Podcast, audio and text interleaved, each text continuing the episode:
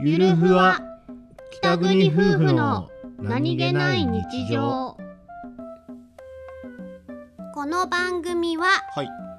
北海道出身の夫お兄ちゃんと僕です沖縄出身の妻英子の夫妻です婦の何気ない会話を切り取ってお送りしておりますすホワイトデー会議あのさはいホワイトデーってほ毎年どうしてましたっどうしてましたっ けホワイけなんか記憶がないんだよねトデーもなんだかんだでチョコ出てくるからああ私が好きなの買ってるような気もしないでもないああそんな感じでしたうんそんな感じでしたっけそんな感じでしたようなでしたような、覚えてないそうバレンタインデーって覚えてんだけどホワイトデーって覚えてないよね